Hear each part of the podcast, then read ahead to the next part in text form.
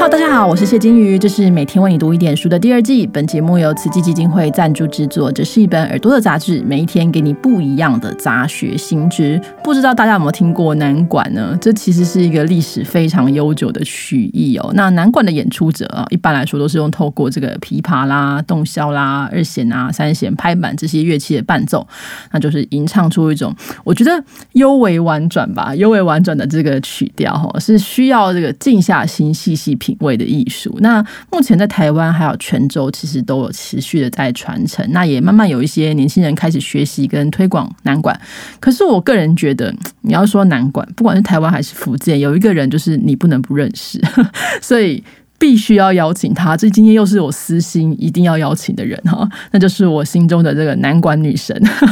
星星南管乐坊的创办人王星星老师。Hello，老师，Hello，金鱼你好，各位听众朋友大家好。老师的声音真的讲话就觉得 讲话跟我唱歌完全不一样，非常的轻柔优雅。老师，我们今天要谈谈，因为你最近今年做了一个有趣的节目，是这个《长恨歌》。那，我们知道你十五年前其实演过同一个作者写的《琵琶行》啊，对对不对？而且你有演出过这个《清平调》。是，老师那时候演《清平调》的时候，真的我就觉得看就仙女，就大差不多也是这样。那这次挑战这个《长恨歌》呢，除了是这个，应该说在作者这个部分，是他这个一百年后去啊回望这个李阳爱情的诗作嘛。嗯。那文学上当然是这个正古烁今，然后，但老师自己的角度，你能不能跟我们讨论一下，就是你挑战这些唐诗一路以来的心情是怎么样？呃，其实我第一次接触这些诗词是我在学校的时候，那个时候就是有我老师写了呃《清平调》，那因为。南音南管，说实在的，它的文学性并不是太强，它的歌词比较是民间的，它的音乐性非常非常强。我们强调的就是比较是音乐嗯主体，那歌词呢会是比较是戏剧性的，比较是写民间的情爱，像陈三五娘，对，像陈三五娘，像这就是比较是反正戏剧里头有的男音里头的这些歌词里头都会有一些这些。呃，就是就是片段片段的，嗯，那接触到诗词，就是就就比如说《清平调》，那个时候是我的一个老师陈华志，陈华志老师他写了十四首的唐诗，大部分都是李白的诗，然后就用南管的这个曲牌来谱写，对，他就觉得就是说，呃，以后如果南管要推广，要用这些诗词。呃，比较容易，比较容易，大家就是跟现代的人比较能够接近吧。对，所以那个时候就唱了这个《清平调》。清平调。那《琵琶行》的时候呢，是林怀民老师在十五年前给我的一个功课。那那个时候他讲的就是，呃，那个欣欣你就把《琵琶行》呢，把它就是等于就是说用南管的这个曲牌套进去唱。嗯，那那个时候。用蓝管的曲牌来谱写，说实在的，好像还蛮容易的。嗯，对，因为就觉得呃，谱写到一定的程度，好像谱不下去的时候，换一种曲牌又可以谱写了。老师，我们因为听众朋友可能不是很熟悉南管，所以南管一般来说是有很多的曲牌。对，南管有很多的曲牌，就是会有一个调子这样子。那我们把要唱的歌词再把它放进去。对，它等于就是说有固定的一个曲牌，就是一种旋律。嗯，就好像比如说你有不同的调子，不同的就 A A 调、C 调的 F 调什么调哈，然后在在这些调门里头，我们还有另外的其他的一些其他的分类，其他的旋律。那当我在谱《琵琶行》的时候，其实只要可以说就是找南管里头现有的一些曲牌、一些旋律来谱写，只要。他的歌词，他的这个音跟你的词能够搭得上，搭得上，就好像我们以前在唱诗词都会用吟唱的，对对，有一他有一些调子可以唱。那那个时候在谱《琵琶行》的时候，还觉得挺容易的。老师唱《琵琶行》，大家如果有兴趣，就是网络上可以搜寻到一些片段，真的就是仙女。我那时候看，觉得哇，白居易那时候看的样子，听到的感觉应该差不多就是这样。没有没有，哪里？嗯，那当然谱写了《琵琶行》以外，我还就是找了很多的这些，比如说《葬花吟》啊。然后李清照的呃，就就声声慢啊对对对，嗯。有一些宋词也有谱，像去年我们还做了这个《蝶恋花》，然后也对，有就是在这些诗词里头，其实呃谱写的挺多的，因为本人书读不不多，所以也就借用这个机会多 多读一些诗。所以这一方面是老师自学的过程，另一方面其实也是林怀民老师给的一个很重要的功课跟一个很重要的开头。对，其实真的就林老师把我开辟的另外一条路。嗯，那就像我们那个时候谱《琵琶行》的时候，他就给我说，下一次做《春江花月夜》，然后就过了很多年，对。他到前年就真的我们就就做了《春江花月夜》。对，我们就顺便想聊一下《春江花月夜》好了。《春江花月夜》哦大家可能可能不是很熟悉，因为它在我们过去课本里面不太会读到这一个，哦但是它在这个唐代文学史，就是说你你就是孤篇压全唐，就是它只要出一篇就好，其他的就是都会把其他的打爆，啊，其实说实在的，很特别。我不嗯知道《春江花月夜》是什么，只知道就哎，因为从以前学嗯校经常做一些什么舞蹈啊，那个有些什么叫我们舞剑啊，有一些什么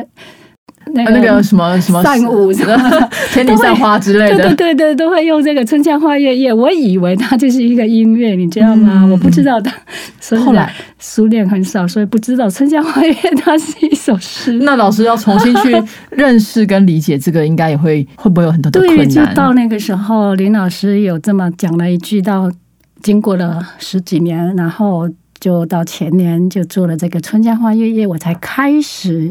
去读，然后也找了很多，就是在这个网络上，蒋勋老师也有也有讲了很多这个诗词哈，嗯，《春江花月夜》，那个时候才才去读这一首诗，才知道哦，这诗真难懂。就比如说拗口，对，非常拗口。然后最主要就是也很难背。我觉得我在背《琵琶行》还算挺快的，《春江花月夜》很难背。然后特别那个什么“江畔何人初见月，江月何人初照人？何时何年初照月？”我每次我就会把它绕错，你知道吗？我一直因为有一点，当时以前在读的时候就觉得这人真的是这是一个在绕口令的概念。对，然后就会一直一直会会去打唱错而且他这一首诗真的就是讲的是时间、大自然。嗯对，然后在音乐上，你知道我们南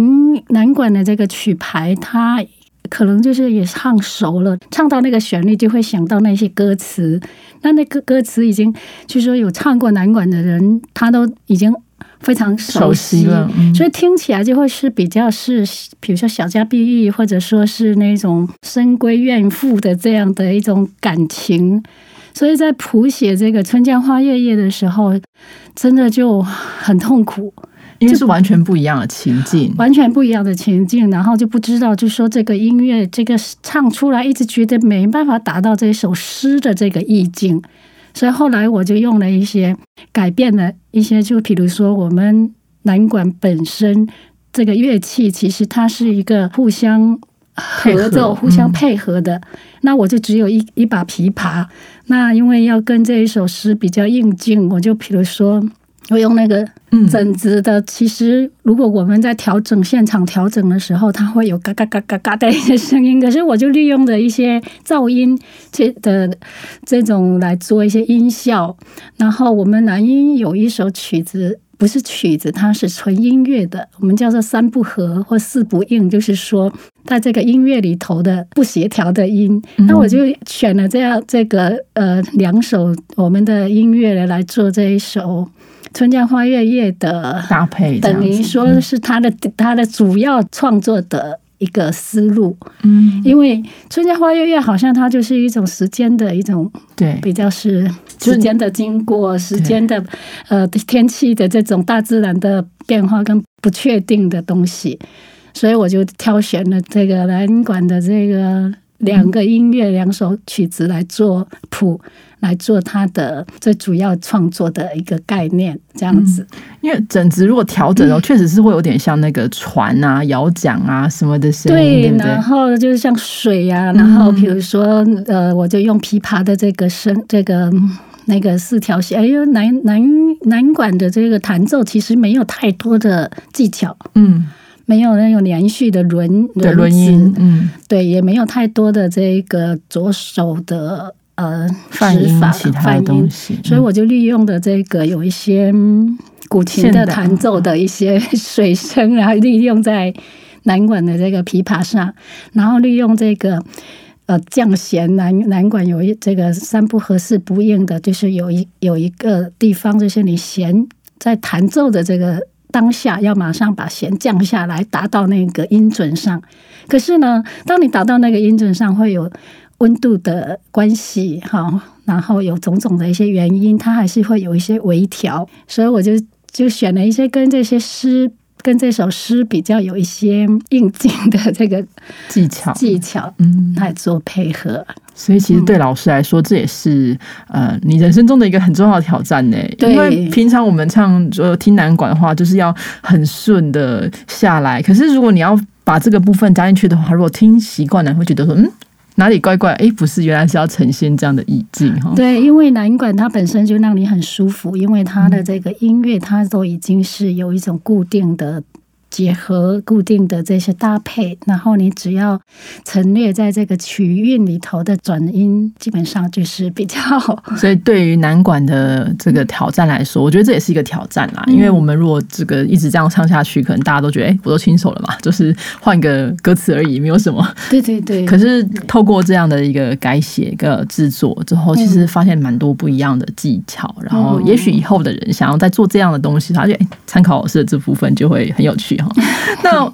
做完《春江花月夜》，又回到白居易哦。那老师，这次我在从一些报道里面，其实有提到说，《长恨歌》其实舍弃了很多的曲牌，为什么？啊，这也是林老师给我的再一次挑战，再一次给我的功课。嗯，对，因为你知道，就是曲牌就有一些就是固定的一些套路嘛。对哈，那个的曲牌难管呃比较是舒适圈，很 舒适、很有依赖的这个东西。那林老师就觉得，呃，不行，这个《长恨歌》呢，这一次就是先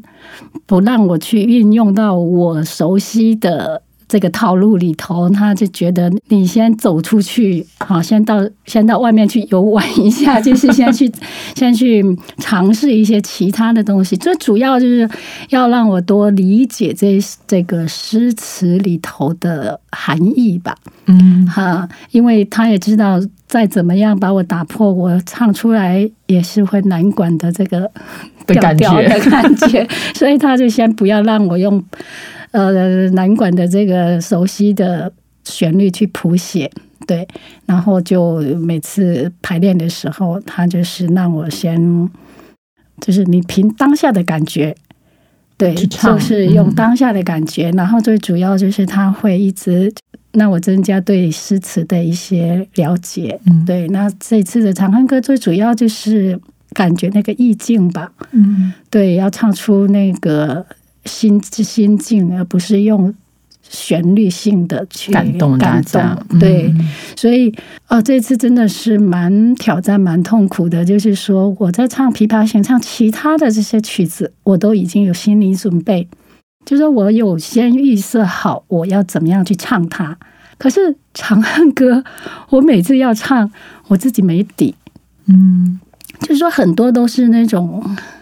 不确定，不确定的感觉，很多不确定的感觉。对，我不知道怎么说。对，嗯，但是每一次都是一种挑战吧，就是每次都会是啊，这是新的冒险，我这次要挑战一点点，可能不一样的对，就是不是按照传统那一种的套路去套走路那种规定来要求。嗯对，因为传统它就有固定的一些套路、一些一些步骤、一些要求，你知道你怎么样去呈现它。嗯对可是这一次的这个《长恨歌》呢，我没底。就是每次我在唱的时候，其实没有一个按原来的套路去去走嗯走对，所以反过来对老师来说，这次的《长恨歌》其实每一场演出可能会有一点点的不一样吗？对，老师有帮我大架构分了一些段落，嗯。然后在这个已经规定，就是说有一些呃，可以说基础吧，哈，这些段落里头有一些可以说半即兴，嗯。那有很多就是有很多那种文字的这种节奏的变化。对，就像像这个逃难的时候就要很紧张，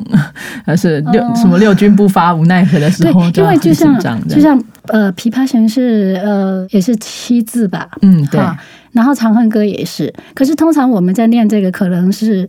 二二三或者说四三那念念歌词的时候比如说呃汉王重色思倾国对。哈可能是大大大大大大大嗯。那有可能是大大大大大大大或者说大大大大大大大或者大大大大，就是用文字的一些组合、一些变化。可是因为我们对七字很容易就会大大大大大大大，或者是就很容易，然后就会在排练啊，或者说什么，然后我经常就会被这个限制了。哦，那这个限制的时候呢，你很容易就又走进了这个过去的那个套路里面，去的那个套路。嗯，对，所以每一次其实都是不一样的东西。是啊。老师，您自己被要求这个功课之后，你自己觉得《长恨歌》最感动你的地方是什么？因为它已经一千多年了嘛，大家都有点读过，但是你重读它的时候，你觉得最感动的地方是什么？或是你在唱的过程当中，你觉得有个地方，我觉得我唱超棒，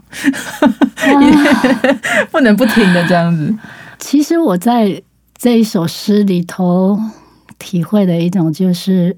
遗憾跟放下吧。嗯，对，然后像他这里这首诗里头有两段，其实我就比较有感觉的，就比如说第一段的这么的甜蜜甜蜜恩爱哈，，嗯，对。到呃，渔阳辟谷动地来，这样这两段的这个反差嗯。是在唱的时候，我觉得会觉得替他们心疼，对，嗯就感觉有点凄凉，有点 悲哀这样子。是因为你前面一切都这么的美好，结果突然一个来，然后就是很急促的，什么事情都消失了，这样你所相信的一切都不见了。对，然后有时候就比如说花店为地无人收哈，然后翠翘翠翘金雀金一搔头，就有时候你就在这个意境里头，有很多好像那种此时无声胜胜有有声声，你嗯只能用一种讲不出来的时间。眼神跟一个停止的一个一个拍点这样子对，嗯去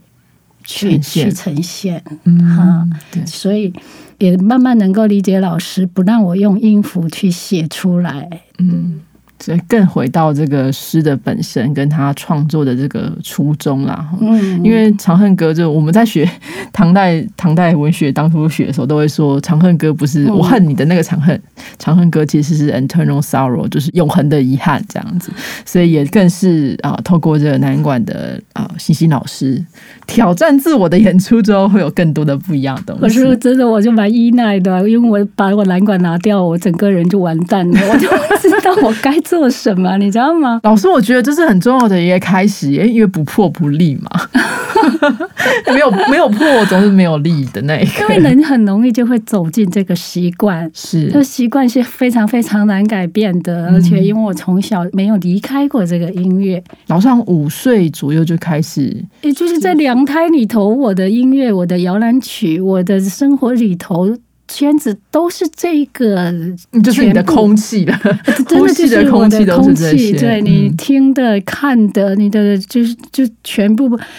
婚丧喜庆听到的都是这个男音的东西，嗯，大陆叫男音嘛，对。对，所以什么塞公？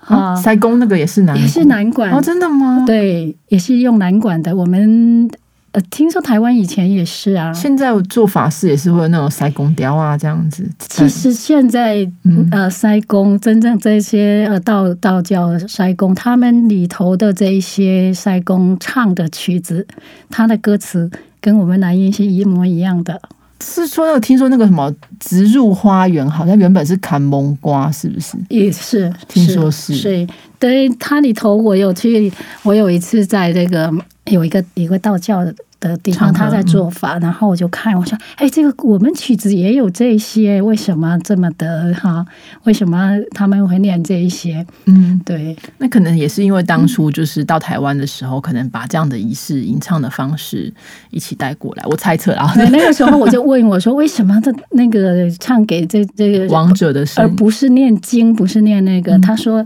因为要先人间快乐的事情，让他等于说复习一遍，告诉他你在凡间已经有享受过什么什么什么什么这样子，所以他把这些恩爱的什么哈，这都都会。都会放在里面放在里面，就是就是我们平常在唱的曲子，在的塞公的做法里头都会唱。OK，所以大家如果将来田经过的时候，可以听一下塞公来唱什么。对，所以他就他就会跟你讲说，对他要先让王者知道说他已经有享受过这人间的种种的欢乐，然后这。这个时候你要放下，你要放下，然后才、才念经让你放下，这样。这还蛮有趣的。好像我蛮期待《长恨歌》，但是因为今年因为疫情的关系，《长恨歌》演出一直受到这个阻挠。那我们下半年你有没有演出的计划呢？啊，有，我们十月二三、二四就是云门剧场，云门剧场是在淡水，在淡水云门剧场。那十一月十三号是在魏武营，都是这个音响非常好的地方。魏武营的音响非常非常的好，我觉得老师的演出一定会非常的精彩。